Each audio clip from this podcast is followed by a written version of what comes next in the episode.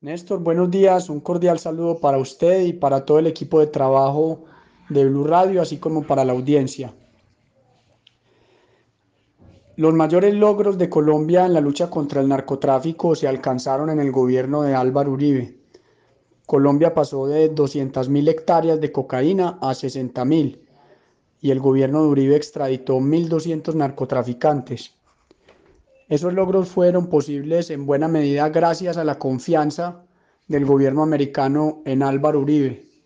Por eso nos parece absolutamente trascendental que el gobierno americano, el Congreso de los Estados Unidos, la justicia americana conozcan que detrás del proceso torcido en contra de Álvaro Uribe está el nuevo líder de las FARC, el líder de la nueva generación de FARC, que es el senador Iván Cepeda, que es la misma persona que ayudó a la fuga de Jesús Santrich, el narcotraficante de las FARC pedido en extradición.